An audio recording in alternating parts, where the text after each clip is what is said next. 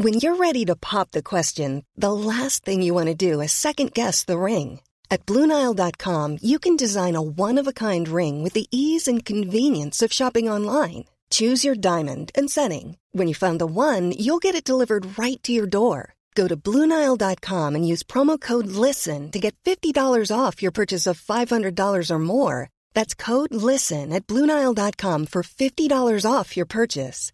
Bluenile.com code LISTEN. Très heureux de vous retrouver sur CNews. Bienvenue pour votre rendez-vous du dimanche soir face à Rioufol. Bien évidemment avec Yvan Rioufol. Bonsoir Yvan. Bonsoir Olivier. Et jusqu'à 21h également autour de ce plateau, Véronique Jacquier. Bonsoir Véronique. Bonsoir à tous. Dans un instant, le sommaire, mais tout de suite le rappel des titres avec vous, Mathieu Devez.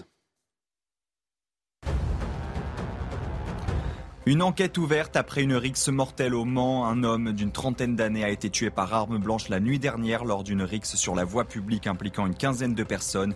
Aucune interpellation n'a été effectuée. Les protagonistes de la rixe se sont enfuis à l'arrivée des policiers.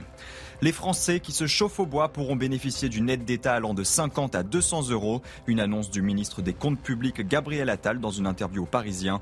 Pourront y accéder les Français qui gagnent jusqu'à 2260 euros pour une personne seule et jusqu'à 4750 euros pour un couple avec deux enfants. Enfin, la révolte contre la politique zéro Covid se propage en Chine. Des centaines de personnes sont descendues dans les rues à Pékin, Shanghai, Wuhan et d'autres villes du pays. Elles protestent contre les confinements à outrance, une rare démonstration d'hostilité envers le régime du président Xi Jinping et sa politique de zéro Covid pratiquée depuis près de trois ans.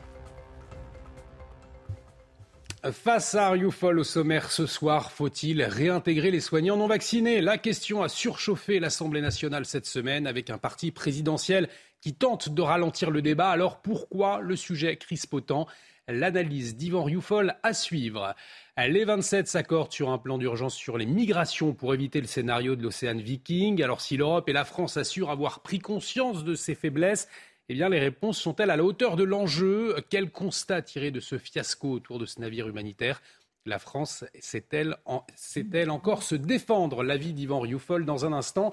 Et puis en deuxième partie d'émission, votre invité Yvan, le criminologue Xavier Hofer, directeur de recherche sécurité défense au CNAM, auteur de qui, profite le djihad aux éditions du CERF. Avec lui, vous vous interrogerez sur les questions liées à la délinquance et à la criminalité. Quel état des lieux quelles en sont les causes? Le zéro délinquant, est-ce crédible? Un échange passionnant donc en perspective face à Rioufol. C'est parti. Face à Rioufol, première partie, vous pouvez réagir avec le hashtag face à Rioufol. Alors, la proposition de réintégrer les soignants non vaccinés a enflammé l'Assemblée nationale. C'était jeudi soir, Yvan. Alors, pourquoi ce sujet est-il si passionnel aujourd'hui? Passionnel, presque hystérique. Mm. C'est à se demander, en effet, si nous ne vivons pas une sorte de nouvelle guerre de religion entre des croyants et des non-croyants. Les non-croyants étant qualifiés d'hérétiques d'ailleurs et d'obscurantistes, c'est le, le, mot qui revient assez souvent pour désigner ceux des, soignants qui n'ont pas voulu se faire vacciner parce qu'ils doutaient dans le fond et on leur reproche précisément de ne pas croire en la science. C'est tout à fait intéressant d'entendre le vocabulaire qui est aujourd'hui celui de ceux qui veulent les sanctionner parce qu'ils n'ont pas obéi il y a une sorte de, de, jouissance à vouloir punir des désobéissants, de punir des hérétiques, de punir ceux qui n'ont pas voulu croire en la science. Mais en fait, c'est quand même une, une, sottise que de vouloir croire en la science. La science, naturellement, il faut la respecter, il faut l'entendre, mais ce n'est pas une croyance. Donc déjà, on part sur de mauvaises bases en mettant ce débat sur le débat de la morale plutôt que sur le débat de la raison.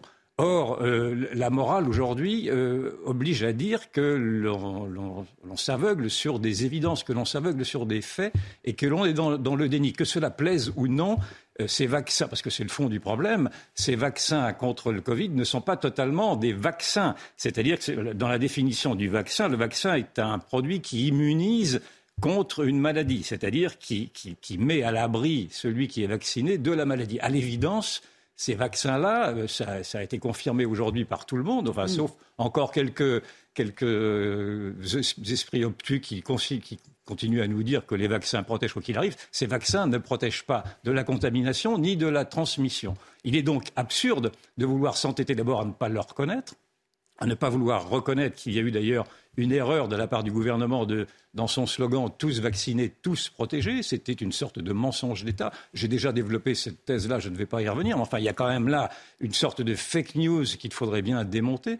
Et puis surtout, euh, en fonction de ces éléments-là, qui sont des éléments encore factuels. Je ne mets pas en cause les, vaccins pour reste. On dit que les vaccins protègent des cas les plus graves, et je veux bien l'entendre. Hmm. Il, y a des scientifiques qui disent également que tout ceci est à vérifier. Mais enfin, pour l'instant, admettons que ces vaccins protègent les cas les plus graves, bien sûr.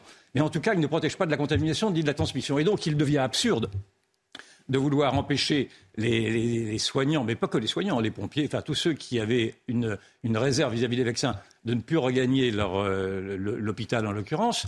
Ils étaient 15 000 à avoir quitté l'hôpital, contraints et forcés, c'est-à-dire sans, sans, même être licenciés, donc sans recevoir un seul pécule. le gouvernement dit aujourd'hui qu'il ne serait plus que ça, 4 mm. ou 5 000, je ne sais pas comment il compte, euh, admettons, prenons le chiffre du gouvernement, bien que je commence à me méfier un peu des chiffres qui sont avancés par le gouvernement ou des raisons qui sont avancées par le gouvernement. En tout cas, euh, il y a au moins deux raisons qui font que cette mesure d'éloignement est absurde. C'est d'abord qu'en effet, même s'ils ne sont que 5 000, euh, malgré tout, symboliquement, euh, ces 5 000 là seraient bien utiles dans un, dans un hôpital qui s'effondre, qui manque de personnel. Donc il est, il est idiot de vouloir s'entêter à ce point. Et encore une fois, et il est idiot également de vouloir euh, exclure aujourd'hui euh, d'un hôpital des, gens qui euh, sont ni plus ni moins dangereux que ceux qui sont vaccinés trois fois, quatre fois, cinq fois, dont on sait également qu'ils peuvent être, qu'ils peuvent contaminer des patients. Donc on est dans un enfermement intellectuel, on est dans une, dans une incapacité à vouloir accepter des torts, à vouloir accepter que la science, en effet, s'il faut la respecter, la science s'est trompée, mais elle se trompe souvent. La science est un empirisme, la science ce sont des expériences.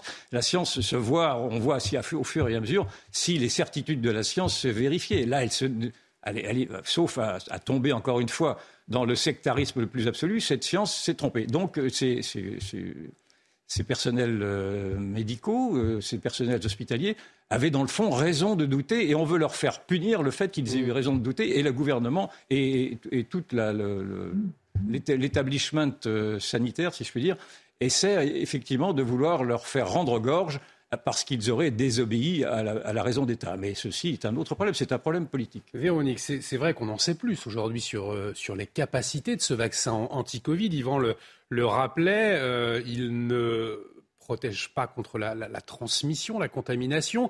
Euh, du coup, ça on le sait, c'est factuel. Pourquoi, euh, pour autant, on n'arrive pas à avoir un débat apaisé, selon vous, sur cette question, un débat serein aujourd'hui? Ah Il y a une véritable hystérie, effectivement, euh, quand on parle de vaccins et de ce vaccin, de ces vaccins. Et le gouvernement, d'ailleurs, tout de suite est, tombé à bras raccourcis sur, sur la France insoumise, qui était à l'origine de la niche parlementaire, en disant que forcément, c'était une politique anti-vax. Fermer le banc, on n'a même pas le droit d'en parler.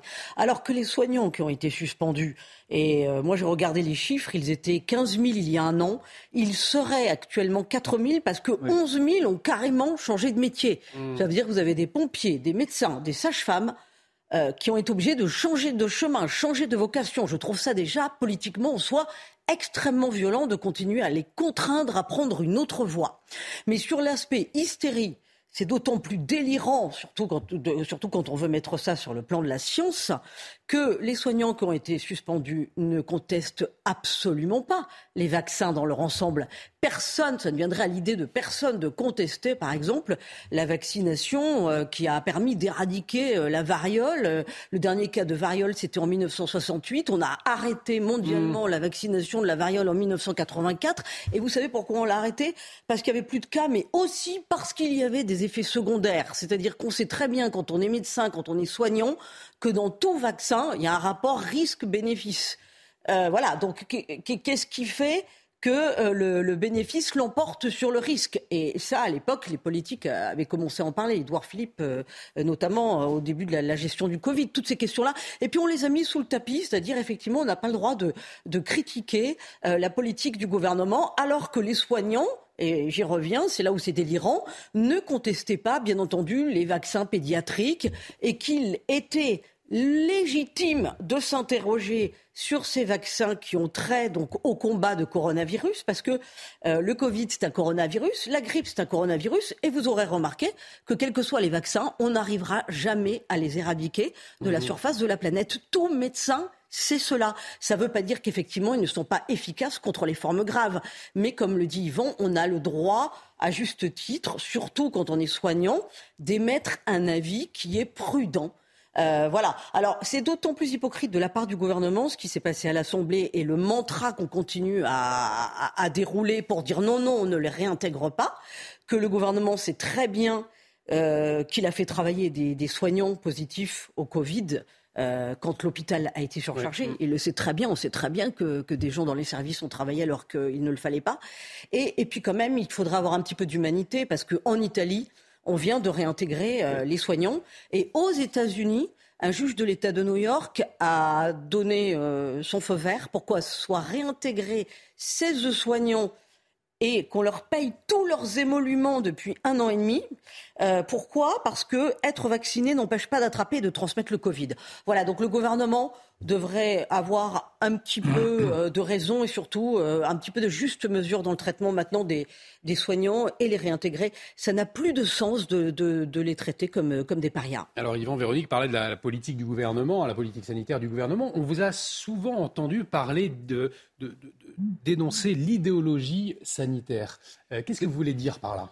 J'ai dénoncé plus exactement l'hygiénisme d'État. C'est-à-dire mm. que quand, le 12 juillet 2021, le président de la République a institué la santé comme étant la norme suprême euh, qui allait presque remplacer l'égalité, la liberté, l'égalité et la fraternité, et, et qu'il a imposé surtout cet ordre sanitaire implacable qui a voulu faire une discrimination entre les non-vaccinés et les vaccinés avec euh, Rappelez-vous ce passe sanitaire, ce passe vaccinal, ces confinements, etc.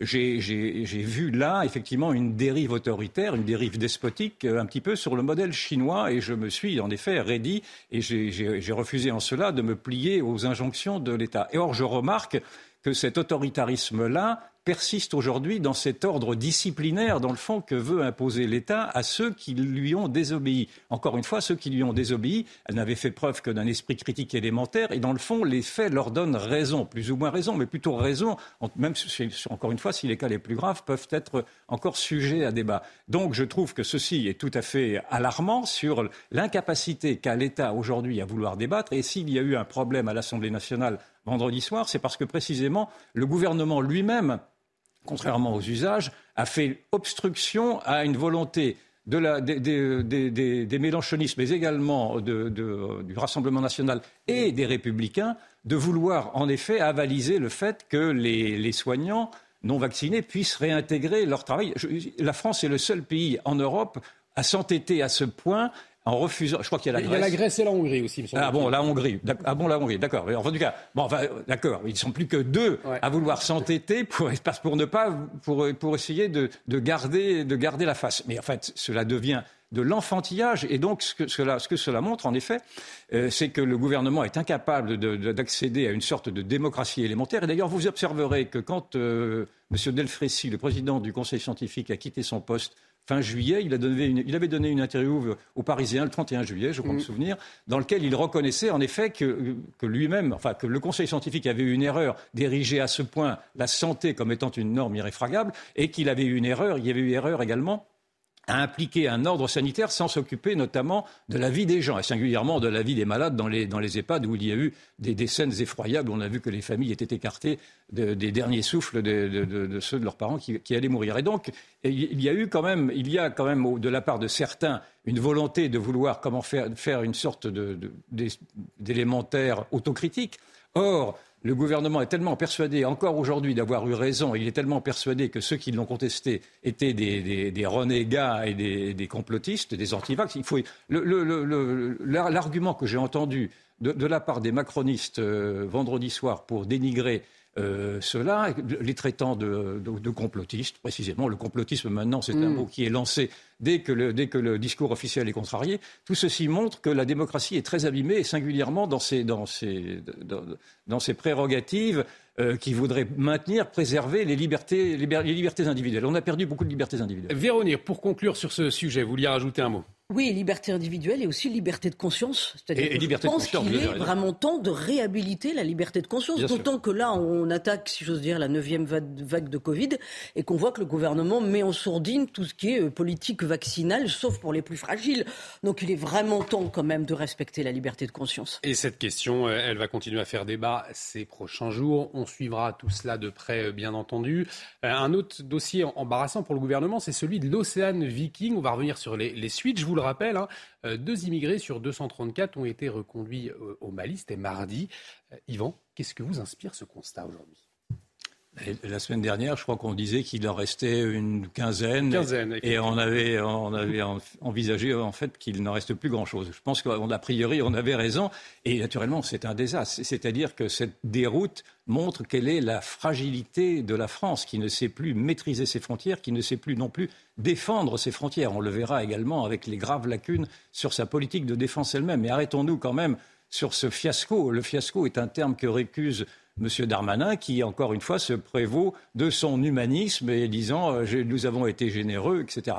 Moi, je veux bien. Euh, je vous parlais tout à l'heure de la résurgence des nouvelles religions qui, qui pallient un vide aujourd'hui. Il y a la, religion, donc on l'a vu sur, le, sur, euh, sur la religion sanitaire, la religion des droits de l'homme, le droit de l'homisme en est une autre. la religion climatique en est encore une troisième, la religion du wokisme une mhm. quatrième. Enfin bon, vous voyez que maintenant toutes sortes de religions viennent pallier le grand vide de l'absence d'idéal.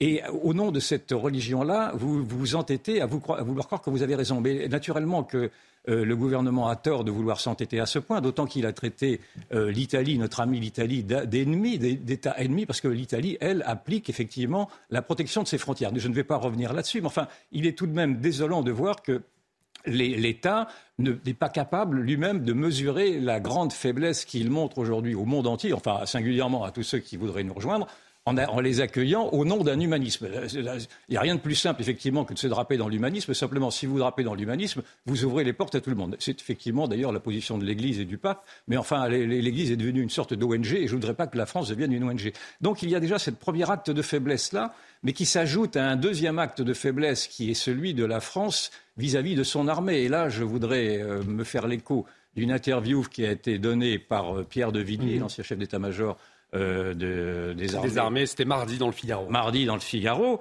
euh, dans lequel il dit que la France ne peut pas tenir dans la durée dans une guerre de haute intensité qui serait semblable à celle de l'Ukraine. C'est-à-dire qu'il nous rappelle que la France, qui a prétendument la première armée d'Europe, s'est désarmée à ce point qu'elle d'abord elle a perdu 20% de ses objectifs et qu'elle n'est pas capable de mener une guerre parce qu'elle n'a pas pensé la guerre. C'est-à-dire c'est vrai que depuis 30 ans, 40 ans, dans une sorte d'angélisme, d'irénisme, la, la France ne s'est vu aucun ennemi à l'extérieur, n'a pas voulu mesurer les efforts de réarmement, singulièrement de la Russie, qui défilait à chaque fête nationale euh, pour montrer ses tanks et ses chars, et que, et que, la France, au contraire, s'est bercée d'illusions. Et donc, euh, Pierre de Villiers rappelle ceci. Mais simplement, c'est comme on voit que la guerre est maintenant à nos portes, il faut rappeler quelques évidences que ne donne pas Pierre de Villiers, mais que j'ai lues d'autre part. C'est que la France n'a comme, euh, source de munitions dans une guerre de grande intensité que le moyen de tenir quelques jours. C'était un rapport du Sénat qui l'avait dit, quelques jours. On avait même dit trois jours. Et euh, un autre rapport très récent montrait que la France ne pouvait tenir qu'un front de 80 kilomètres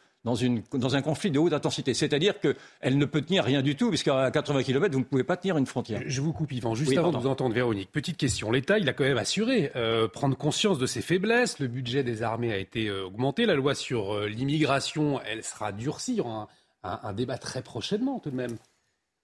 Oui, on peut se contenter de ça, mais c'est du baratin, très franchement. Je pense que, et même, d'ailleurs, même d'une manière, dans, du point de vue strictement intérieur, la France elle-même n'est même pas capable de se défendre de son patriotisme qui est souvent réduit à un nationalisme nauséabond. Et l'on voit bien euh, que, la France, au cœur même de, sa nation, se trompe d'ennemi quand elle décrit comme ennemi euh, les populistes ou l'extrême droite, etc., et qu'elle ferme les yeux sur les offensives du wokisme qui sont représentées indirectement maintenant par le ministre de l'Éducation nationale ou sur les offensives face à l'islamisme. Il y avait dans le Parisien encore euh, cette semaine, je crois, le témoignage épouvantable des derniers jours de Samuel Paty, qui, ce professeur qui s'est fait mm. décapiter et qui a été laissé sans défense et sans, soutien au cœur même de l'éducation nationale pendant des jours, alors qu'il savait que sa vie était en péril. Et donc là, là non plus, l'État a baissé les bras. Et en plus, il y a eu un autre exemple encore plus flagrant de cette sorte de haine de soi qui nous habite, c'est que le président de la République a choisi, à travers la chanteuse Iseux, qui a des origines africaines, de la, promouvoir comme marraine du sommet de la francophonie qui aura lieu à Villers-Cotterêts en, 2024. Or, euh, cette chanteuse, qui a certainement beaucoup de talent, est une chanteuse qui a, bruyamment quitté la France euh, l'année dernière, prétextant que la France n'assumait pas son rôle de protection de, la diversité, qu'elle avait, des relents néocoloniaux, etc. Et donc qu'elle reniait, dans le fond, euh, ce, que, la France avait pu lui apporter. D'ailleurs, je remarque que la sœur de Papendiaï, Marie Ndiaye, l'écrivain, avait, fait avait également quitté la France, mais là c'était mm. en 2008, je crois, pour protester contre cette France de Sarkozy qu'elle ne supportait pas, et elle a rejoint l'Allemagne. Donc vous avez au cœur même euh, de, la France des gens qui détestent aujourd'hui ce que nous sommes et qui sont promus malgré tout pour la représenter par le président de la République lui-même. C'est pour vous dire que non seulement la France n'a plus les éléments pour se défendre, mais qu'en plus elle a les éléments pour, pour, euh, pour essayer d'insinuer encore davantage ces poisons mortels qui sont ceux d'une détestation de soi. Alors, la démonstration euh, d'Ivan euh, Véronique, c'est que la France ne sait plus se défendre aujourd'hui. L'affaire de l'Ocean Viking, notamment, qu'est-ce qu'elle a révélé finalement Une faiblesse des, gouvernements, de, de, nos chefs, de nos dirigeants ces dernières années, et pas seulement d'Emmanuel Macron. C'est la raison? Oui, oui, bien entendu, une faiblesse de la France et de l'Europe. Euh, juste une précision quand même concernant le pape François. Certes, il est pour l'accueil des migrants, mais enfin en 2016, il avait un petit peu euh, précisé sa position et avait dit qu'il fallait quand même que les dirigeants soient en capacité d'accueillir ceux qui venaient, c'est-à-dire encore être en capacité de les intégrer avec de l'humanité. Donc on se rend bien compte que c'est quand même l'un des problèmes auxquels on est confronté. enfin bon, ça c'est un autre sujet. Alors ensuite sur la, faiblesse, sur la faiblesse de la France et de l'Europe, oui, il, faudrait quand même de temps en temps que nos dirigeants relisent les livres d'histoire et notamment euh, euh, regardent ce qui a trait à la chute de l'Empire romain. C'est très très intéressant parce que chez les Romains, ils avaient vraiment une obsession, c'était ce qu'on appelle le limes, c'est-à-dire la défense des frontières extérieures de l'Empire, hein, qui allait euh, de, l'Écosse euh, jusqu'à l'autre côté de la Méditerranée. Avec des murs. Voilà, avec des murs, hmm. bien entendu. Et de toute façon, pour tous les empires, ça a été une obsession que de se défendre. Et même, même quand, évidemment, plus cet empire était étendu, plus c'était compliqué de le défendre.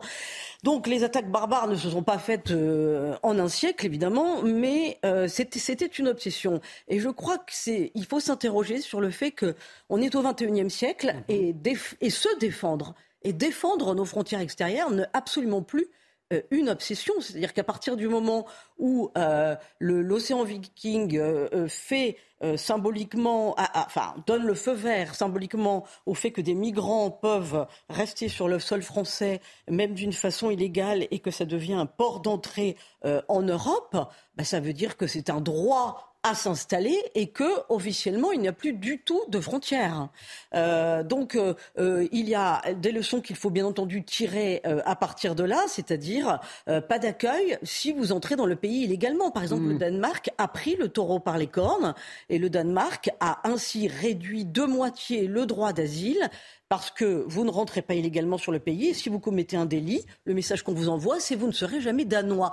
Croyez-moi, ça marche. Donc il y a des choses qui marchent. Alors il reste une minute, Yvan, peut-être pour conclure. Est-ce que, au fond, vous noircissez pas tout de même un petit peu le, tableau et, euh, comment vous, sortiriez de cette situation? Je ne pense pas, je ne pense pas à noircir le tableau. Euh, non, je crois malheureusement que tous les signes montrent qu'il y a une sorte de, de déclassement de la France. D'autant plus, et c'est un déclassement qui est à, qui est accéléré, si je puis dire, par les décisions prises par le président de la République lui-même, qui, qui, casse en plus tout ce qui marchait encore. C'est-à-dire qu'il va casser le corps préfectoral, il va casser le corps diplomatique, il va le casser le corps des énarques. Euh, il les remplace d'ailleurs par des sociétés privées, dont la société McKinsey, dont on voit aujourd'hui qu'elle est suspecte euh, de, de, connivence avec le pouvoir. Et donc, euh, non, je ne pense pas. Et, et, vous voyez, par exemple, qu'il y a une telle maintenant, une telle haine de soi que euh, à Angoulême, par exemple, la statue de Victor Hugo a été remplacée par un Victor Hugo noir parce que maintenant le, le, blanc est tellement euh, odieux aux yeux de tous, enfin aux, yeux des blancs, de certains blancs naturellement, qu'il devient maintenant privilégié de vouloir euh, faire du noir une, presque une race suprémaciste. Enfin, on est dans, on est dans cette imbécilité-là, et donc, donc je crois effectivement que l'affaire est grave. Allez, on va marquer euh, une pause. On vous a entendu, euh, l'affaire est grave. Vous nous donnerez les solutions une prochaine fois, Yvan, pour, s'en sortir. dans un instant, on va parler de délinquance et criminalité en, en, France avec votre invité. restez avec nous sur CNews, un échange qui s'annonce passionnant, vous le verrez. Et de retour sur le plateau de Face à bienvenue si vous nous rejoignez. Dans un instant, on parle délinquance et criminalité en France avec votre invité Yvan. Mais avant le rappel des titres avec vous, Mathieu Devez. Un adolescent de 14 ans tué lors d'une rixe à Coignères dans les Yvelines. Le drame est survenu la nuit dernière après un combat de MMA organisé dans un gymnase. À l'issue de la soirée, deux bandes se sont affrontées en dehors de l'établissement et cet après-midi, un jeune de 16 ans s'est présenté au commissariat d'Argenteuil où il a déclaré être l'auteur du meurtre. Il a été placé en garde à vue.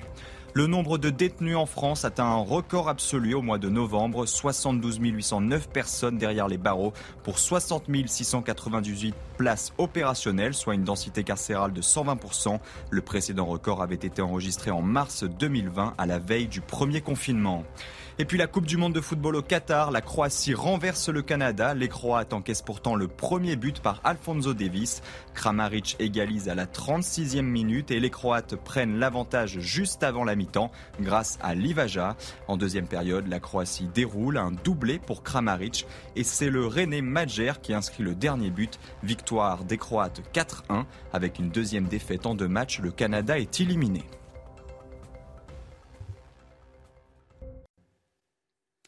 Et nous accueillons autour de ce plateau le criminologue Xavier Roffer. Bonsoir. Bonsoir. Alors vous êtes directeur de recherche sécurité défense au CNAM. Vous êtes également l'auteur de À qui profite le djihad? C'est aux éditions du CERF. Dans un instant, je vous laisse face à, Yvan Rioufol. Euh, mais avant de vous passer la main, Yvan, euh, pourquoi ce soir ce choix d'inviter Xavier Hofer sur votre plateau? D'abord parce que Xavier Hofer est un grand criminologue et il a comme vertu de parler clair, de ne pas, de ne pas se laisser aller à des euphémismes et de décrire, de nous décrire ce qu'il voit. Et ce qui est quand même assez rare malgré, dans, dans un moment où l'on a besoin de comprendre ce que nous vivons. Et j'aimerais d'ailleurs qu'en en ouverture, vous nous nous nous rassuriez peut-être sur l'ampleur de cette crise sécuritaire qui est décrite abondamment par les médias, mais est-ce qu'elle est vraiment à ce point inquiétante?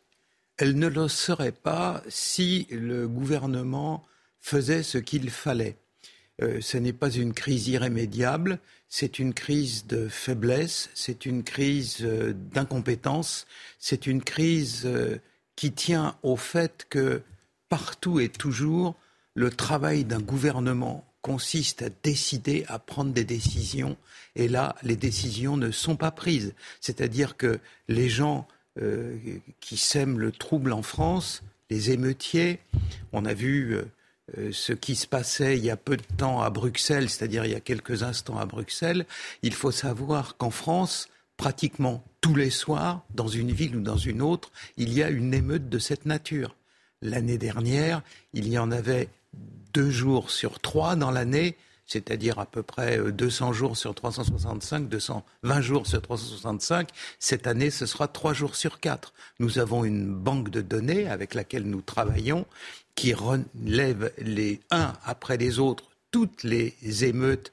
Vous savez, des gens, euh, on a contrôlé une identité, une meute arrive, euh, s'en prend aux policiers ou aux gendarmes, tire des mortiers M. Darmanin, il y a deux ans, nous avait dit qu'il interdirait les mortiers. Il n'y en a jamais eu autant. Alors, voilà, il s'agit d'une politique qui n'est pas menée, euh, de zones qui sont complètement abandonnées d'ordinaire et le plus souvent aux voyous.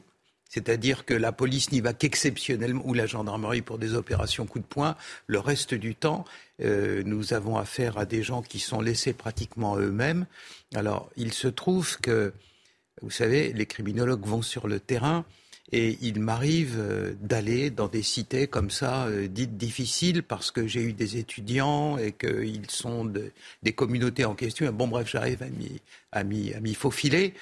Et il y a des endroits où des gens qui ont 16 ou 17 ans je ne plaisante pas, j'aimerais plaisanter, euh, ont sans doute vu plus de soucoupes volantes dans le ciel que de policiers dans les rues. C'est-à-dire ce sont des endroits qui sont complètement euh, délaissés. On y fait ce qu'on veut. On y voit des gens en train de démonter des voitures dans la rue, on y voit des marchés aux voleurs, on y voit de la drogue, et ce, au quotidien, sauf intervention policière qui est très rare. Juste un petit point de détail, si vous voulez bien. Une fois à Nîmes, le président de la République est venu annoncer que c'était fini et qu'on allait remettre de l'ordre. D'ordinaire, les dealers s'arrêtent au moins une heure de vendre de la drogue parce qu'il y a les policiers aux alentours. Là, ils se sont déplacés d'une rue et il y avait de la drogue qui était en train d'être vendue à 50 mètres du président de la République en train d'annoncer que les cités hors contrôle, c'était fini. Mais cette situation ne date pas de ce gouvernement-là, ni, du Macron de la première, du premier quinquennat. J'imagine malgré tout que cette situation, vous pouviez la décrire sous d'autres présidents et d'autres gouvernements. Bien entendu. La semaine dernière, il y a encore eu une émeute. Vous savez, je vous ai parlé des émeutes. Il y en a encore une de ces émeutes aux Minguettes, à Vénissieux. Les Minguettes, c'est 1980, la marche des beurs. Ça fait 40 ans que les différents gouvernements qui se succèdent ont été incapables de faire en sorte que ça cesse d'être. Et pourquoi? Vous savez, alors on nous rabâche sans arrêt les quartiers perdus de la République, les territoires perdus de la République. Euh, c'est à eux qu'il faut poser la question. C'est simple à faire. Mais pourquoi? Mais malgré tout, est-ce que vous avez un élément de réflexion sur l'abandon de l'État dans sa, dans sa prérogative régalienne de maintenir la sécurité, la sécurité? Parfaitement. Ça tient au fait qu'en 1980, après les fameuses émeutes des Minguettes, on a eu un plan qui a été euh, conçu par M. Bonnemaison, euh, qui était député socialiste à mmh. l'époque, et que depuis, sans arrêt, un État, un appareil d'État dont on se, demande si c'est pas là une forme de gâtisme, continue invinciblement à nous faire de la politique de la ville façon bonne maison, avec des résultats toujours plus catastrophiques. Voilà, c'est simple. On n'a jamais changé de politique. On est dans la politique de la ville. On dépense des dizaines de milliards par an à rebâtir des, ensembles, des immeubles, à en abattre des uns, à en reconstruire des autres, alors que, bien entendu, le problème n'est pas celui de la ville. Une ville n'a jamais agressé personne. Le problème est celui des gens qui y demeurent et qui ne sont pas, euh, pour une partie d'entre eux, euh, pris en compte quand ils accomplissent des actes illégaux qu'on laisse à leur illégalisme, qu'on les laisse euh, agresser des policiers ou des gendarmes au quotidien en France. Mayotte, le nouveau département français, est en proie à ce que l'on décrit comme étant maintenant une guerre civile, c'est-à-dire avec une violence inouïe qui met en scène maintenant des jeunes de, de 12 à 13 ans qui vont même jusqu'à des meurtres. Est-ce que ce, ce, scénario est un scénario qui rassemblerait à une répétition générale de ce qui pourrait arriver en métropole? À ce point-là, non, évidemment pas. Mais en revanche, euh, il faudrait que des décisions soient prises et appliquées, et elles ne le sont pas, et depuis 40 ans, elles ne le sont jamais. On a laissé des quartiers sombrer. Dites-nous quelles sont les solutions que vous préconisez, enfin des solutions peut-être même de bon sens que vous préconisez et que le gouvernement n'ose pas appliquer. Et pourquoi il n'oserait pas les appliquer? C'est quelque chose d'extrêmement difficile et de pratiquement impossible pour le gouvernement tel qu'il est, ça consiste à appliquer le code pénal tel qu'il est. Il n'y a pas besoin d'un agent de plus, d'un gendarme en plus, ou de changer quoi que ce soit dans le code pénal. Je vais vous donner un exemple.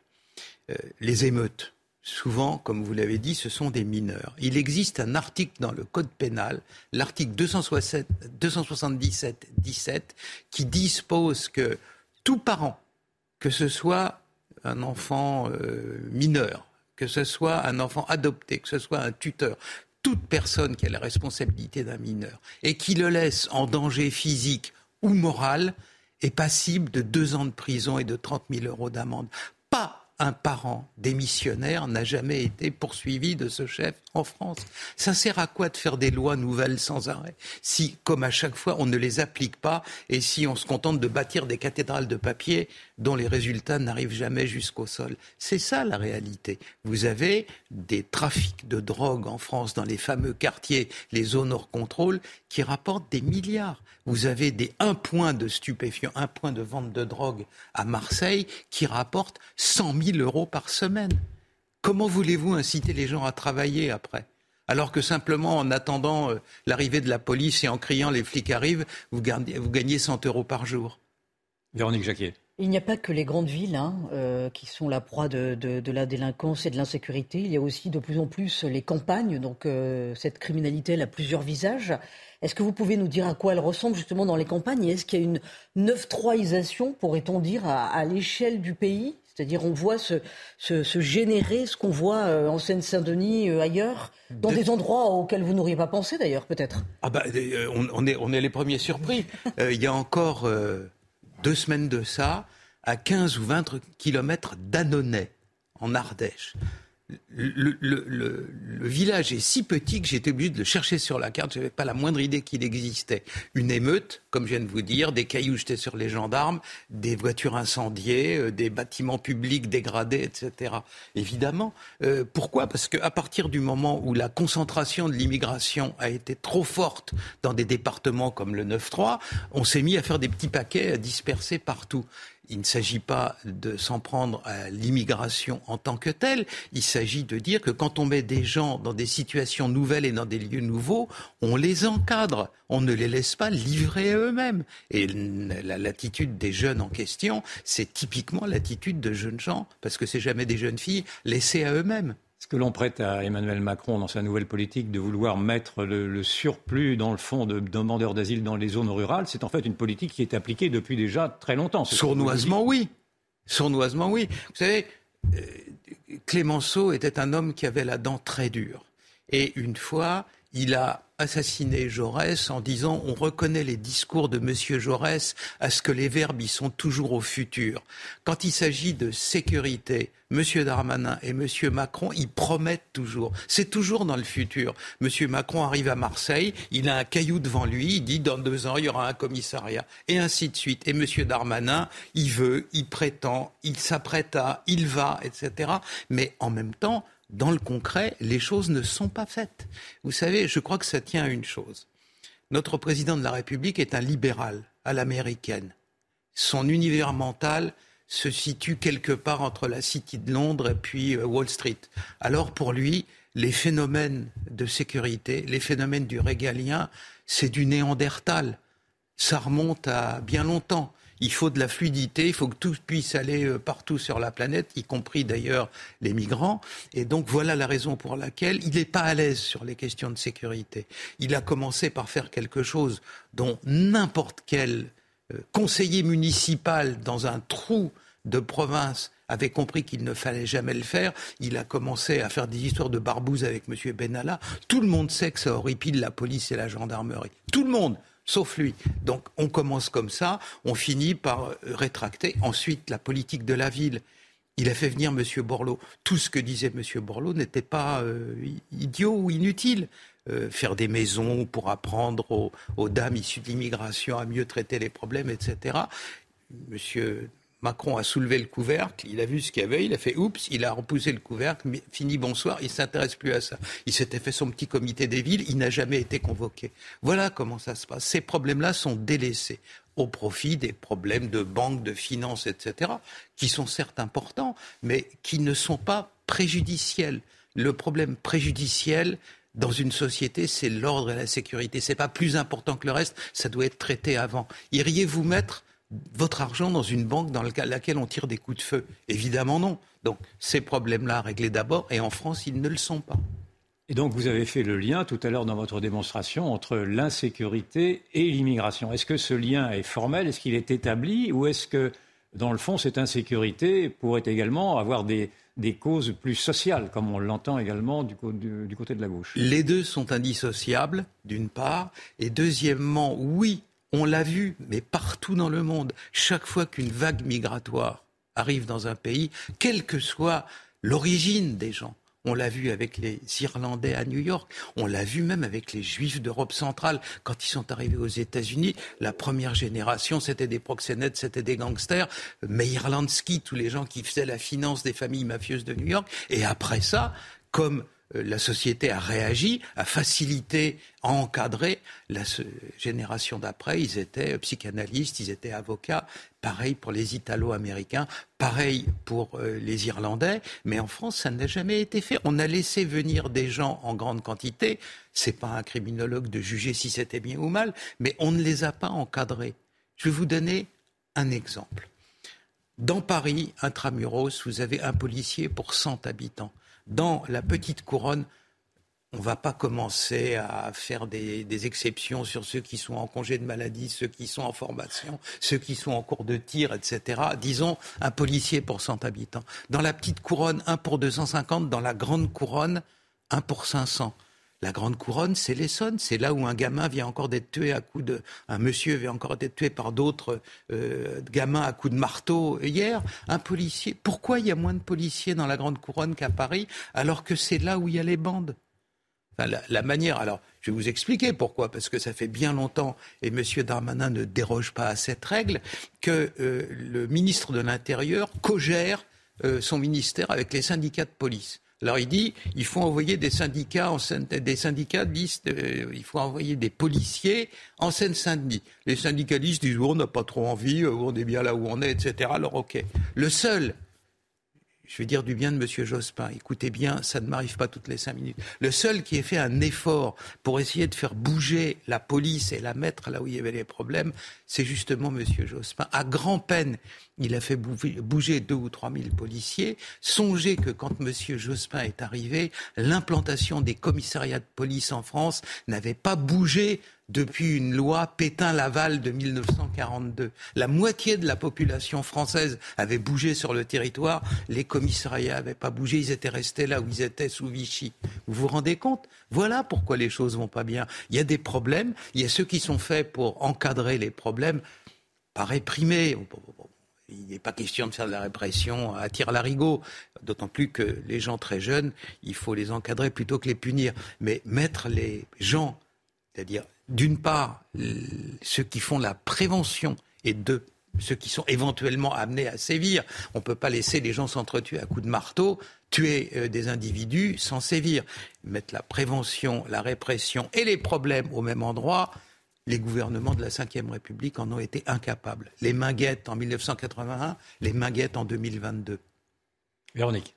Oui, euh, l'encadrement, d'accord, l'application, bien entendu, de la loi euh, également, mais euh, est-ce que vous prenez en compte, en tant que criminologue, l'aspect décivilisationnel quand même de la montée de la délinquance? Le fait que certaines personnes n'intègrent plus des valeurs, le fait que certaines personnes tuent pour un rien. Avant, vous parliez des, Irlandais qui arrivaient aux États-Unis, des premières vagues d'immigration. Peut-être qu'on respectait encore un code d'honneur et qu'on ne se mettait pas à tuer comme ça tout le monde à tout va. Mais voilà, est-ce que vous dites qu'il y a quand même quelque chose de nouveau dans ce à quoi on assiste, en, tout cas en France Ah, pas du tout, pas du tout. C'est un classique. Vous savez, la base de la criminologie, c'est une phrase qui a l'air tellement bête que c'est l'air d'une boutade, mais elle est très importante. Les malfaiteurs ne s'arrêtent que quand on les arrête. Voilà, c'est simple comme tout. Oui, mais là, si c'est des malfaiteurs qui ne veulent pas le bien de la France, si ce sont des gens qui sont dans une logique de déconstruction. Ils sont pas. Vous savez, c'est non Je vais vous dire. Euh, il m'arrive euh, de temps en temps euh, d'être dans des émissions consacrées aux affaires criminelles. Alors, les, petits des banlieues, ils sont pratiquement illettrés, mais ils regardent beaucoup la télévision. Alors des fois, je suis dans le métro, ah, je t'ai vu, c'est toi le criminologue, etc. Donc je parle. J'ai été, je les ai accompagnés, même des fois dans leur cité pour parler avec eux, etc. Les déconstructions, c'est des concepts un peu compliqués pour eux. Hein. Je crois que la réalité, c'est la suivante. Une bande criminelle, un gang, n'a pas de frein. C'est-à-dire que ce sont des individus qui s'agrègent autour d'un caïd, et le caïd en question, il n'a aucune possibilité de réguler ses troupes. Si jamais il dit les enfants, on a gagné pas mal de fric ce mois-ci avec la drogue, on va se calmer un peu, il est écarté, il se fait casser la figure dans les bonnes occasions, autrement il est tué et on en met un autre plus violent. Donc la criminalité violente n'a pas de frein. Il faut à un moment donné casser cette progression de manière à ce que les gens retrouvent un peu un calme intérieur. Vous savez, quand vous êtes sans arrêt dans une espèce de course-poursuite avec la police, que vous consommez une partie des produits que vous vendez, hein, la cocaïne, c'est pas uniquement pour les autres, et que vous vous comportez comme ça, à un moment donné, seul le calme le passage par la case prison est capable de vous faire retrouver un peu de calme en vous.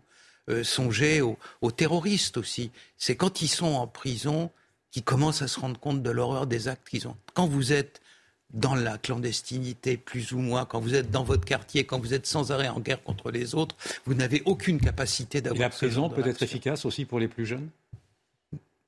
Le fait d'être, comment dire, privé de leur environnement délictueux. Encore quelque chose que la justice française ne fait pas. Et fait de moins en moins d'ailleurs avec M. Dupont-Moretti. Euh, c'est. Euh, l'injonction pénale. Vous avez une bande. Une bande, elle est toujours territoriale. Elle est sur un territoire donné. Et à partir du moment où vous avez une police qui fait du renseignement criminel, vous savez ça. Alors vous convoquez les jeunes en question chez le juge. Vous voulez venir avec votre avocat? Venez, comme ça il vous expliquera après. Vous leur dites la chose suivante. Monsieur un tel, un tel et un tel, nous savons que vous avez commis des infractions. On en a la liste, vous voyez, des caméras de sécurité en plus partout. Maintenant, on arrive à voir ce qui se passe. Alors voilà, à partir de maintenant, deux choses. Il vous est interdit, pour les deux ans qui viennent, de fréquenter monsieur machin, monsieur truc et monsieur chose, et il vous est interdit de figurer avec ces individus dans un quadrilatère on est en banlieue qui va du boulevard Allende au boulevard des cosmonautes, au boulevard Staline et machin, etc. Et donc là, il vous est interdit d'y aller. Cette mesure-là, c'est un dissolvant à bande absolument extraordinaire. Tous les problèmes de sécurité qu'on a dans les zones en question, ce sont directement, indirectement des problèmes de bande. Les braquages bas de gamme, ceux qui font la sécurité des vendeurs de drogue ou qui font euh, le, deal, etc. Tout ça, c'est des bandes. Il n'y a aucune action. La préfecture de police avait fait un plan contre les bandes il y a quelques années. Je peux vous dire, 25 ans l'Institut de criminologie, beaucoup de policiers et de magistrats sont mes anciens étudiants. Donc celui qui a fait le plan anti-bande à la préfecture de police, c'est un commissaire qui est un de mes anciens étudiants. Il n'a jamais été appliqué. Voilà, c'est simple. Alors, les malfaiteurs ne s'arrêtent que quand on les arrête. À partir du moment où vous convoquez des gens, où vous dites on sait ce que tu as fait, alors maintenant tu n'as plus le droit de ceci, tu n'as plus le droit de cela, vous en calmez déjà au moins la moitié. Et quand j'entendais tout à l'heure là dans votre émission mm. euh, les informations parler de comment dire du record de, de, prisonniers dans les prisons françaises. Il y a 65 000 places, il y a 72 000 prisonniers. Que font en France les 15 000 prisonniers étrangers qui y sont. Admettons... Et ce sera e-, effectivement un débat euh, que nous pourrons euh, avoir également sur ce plateau. Pardonnez-moi, je suis obligé de vous couper. On arrive au terme de, cette émission. En tout cas, un grand merci euh, Xavier Hofer d'avoir accepté notre invitation. Je le rappelle, directeur de recherche sécurité et défense au CNAM. Votre dernier livre, À qui profite le djihad aux éditions du CERF. Un échange passionnant avec Henri Youfol à, à revoir sur notre site www.cnews.fr fr. Merci, euh, cher Yvan. À la semaine prochaine. Véronique Jacquier, on vous retrouve dans un instant. Enquête d'esprit tout de suite. Quel sujet? Avec des initiatives pour euh, réévangéliser la France et ne pas oublier que Noël est avant tout une fête chrétienne, par exemple. Et après, l'actualité euh, continuera avec Elliott Deval, Soir Info Week-end. Excellente soirée sur notre antenne. À très vite sur CNews.